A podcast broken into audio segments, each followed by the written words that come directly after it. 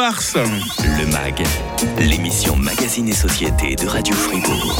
Mais qui peut bien être avec nous ce matin dans le MAG? Bonjour madame, je crois qu'on s'est déjà vu, en tout cas votre tête me dit quelque chose. hein.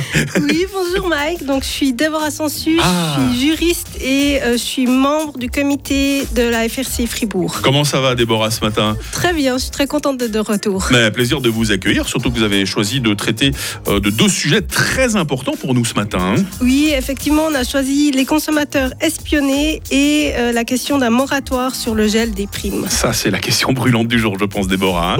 Un consommateur averti en vaut deux, raison pour laquelle la FRC est avec nous tous les mois sur Radio Fribourg. Rendez-vous dans le MAG dans la prochaine trentaine de minutes. hein. Le grand matin. Avec Mike. 38 ans.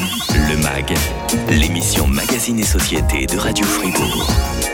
Des cookies qui espionnent nos moindres faits et gestes, qui espionnent les consommateurs. Alors c'est vrai que d'habitude euh, c'est euh, Christophe Ridley hein, qui traite des sujets technologiques pour la FRC, mais cette fois euh, Déborah Sonsu, vous avez décidé de faire une exception. C'est vous qui vous y collez. hein. Oui, alors effectivement, euh, même si je suis pas forcément des plus à l'aise, euh, les résultats obtenus par la FRC lors d'une enquête unique en son genre sur les données produites par l'utilisation de nos smartphones sont édifiants et nécessitaient en fait d'être communiqués aux consommateurs. En quoi a consisté cette fameuse enquête, euh, Déborah Alors, la FRC elle a analysé les flux de données résultant en fait de l'utilisation de notre smartphone, et puis les résultats ils font froid dans le dos. Donc, en fait, à travers l'utilisation d'applications courantes, durant à peine 20 minutes par 13 participants, près de 1000 traceurs ont Wow. été envoyés à des entreprises tr- tierces. Euh, 1000 traceurs, c'est- énorme. hein. Alors oui, ça fait quand même 4 traceurs par minute par personne. Euh, beaucoup de ces acteurs en fait ont été identifiés comme étant des data brokers. Des data quoi? Alors, je connaissais pas non plus le mot, mais euh, en français, c'est courtier en données. Donc, Ah. ça donne déjà plus d'informations, peut-être. Euh, donc, ce sont des entreprises qui collectent elles-mêmes des données ou les achètent à d'autres entreprises. J'ai un peu de mal à comprendre. Que font les entreprises vraiment avec ces données? En quoi ça peut leur servir? Alors, ces entreprises, elles vont compiler en fait toutes ces données, puis elles vont faire des profils. Et ces profils, elles- ils peuvent être utilisés pour divers usages, par exemple pour cibler la publicité, pour vérifier des antécédents, Mm. ou pour transmettre carrément aux compagnies d'assurance qui les utilisent en fait pour déterminer le montant des primes. D'accord Est-ce qu'il y a des entreprises euh, leaders euh, sur ce marché?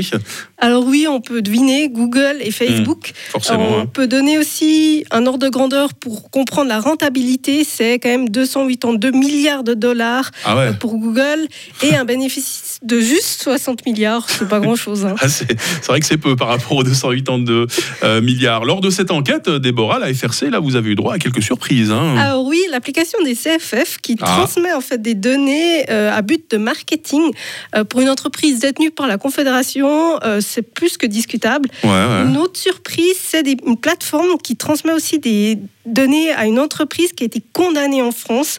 Donc là aussi, c'est plus que discutable. Ouais. En tant que consommateur, est-ce que j'ai moyen, moi, de les, de les voir, ces mouchards, concrètement? Alors oui, euh, pour euh, les, les Samsung, c'est possible d'installer une application TC Slim.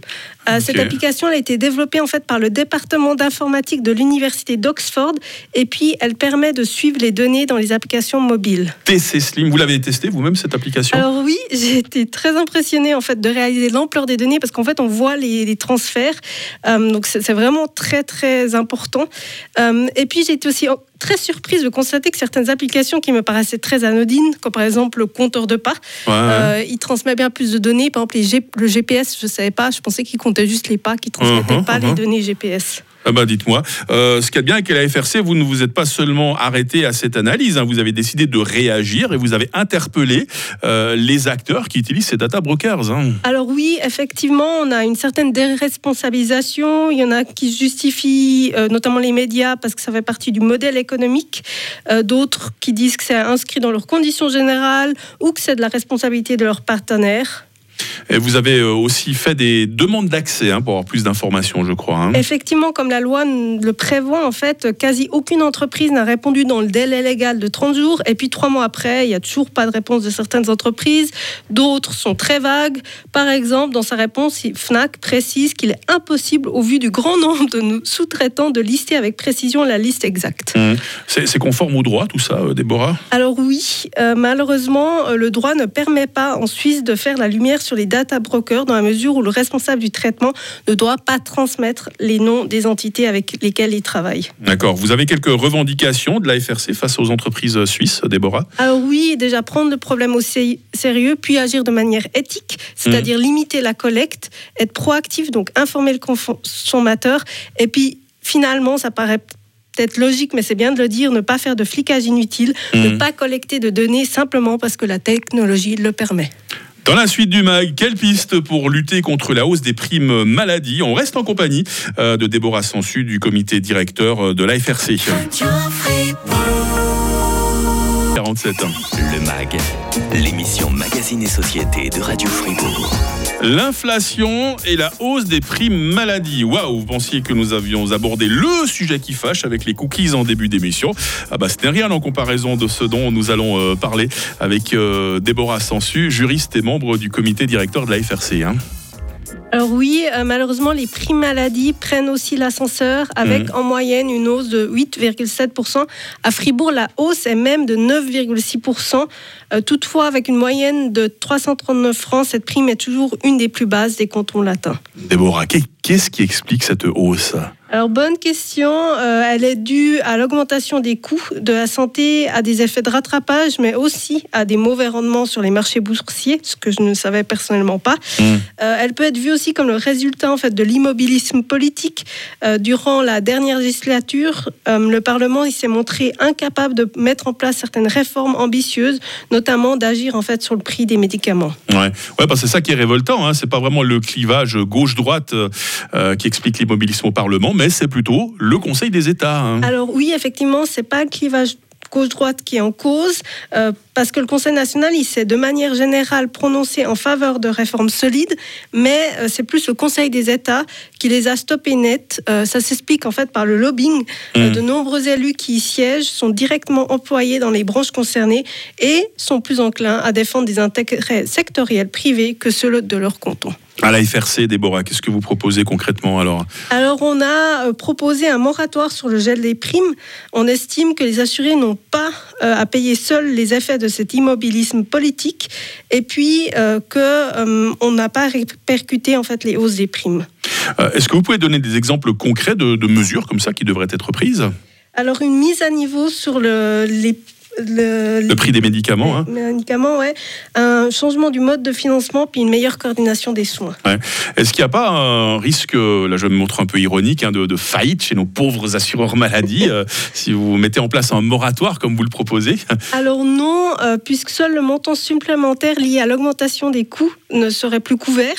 Euh, le manque à gagner pourrait être couvert en fait par des réserves, par une contribution des pouvoirs publics, et puis une révision des tarifs médicaux.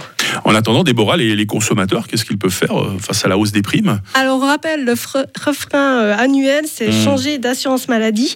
Attention, si vous voulez le faire, il faut le faire jusqu'au 30 novembre. De nouveau, rappel, faites-le pas le 30 novembre, il faut envoyer la lettre pour qu'elle parvienne le 30 mhm. novembre, donc prenez-vous à l'avance.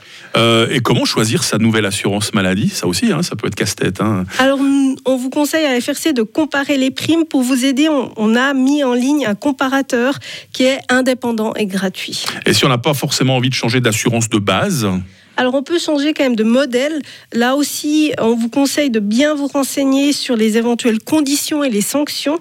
Euh, pour vous aider, utilisez notre comparateur en ligne.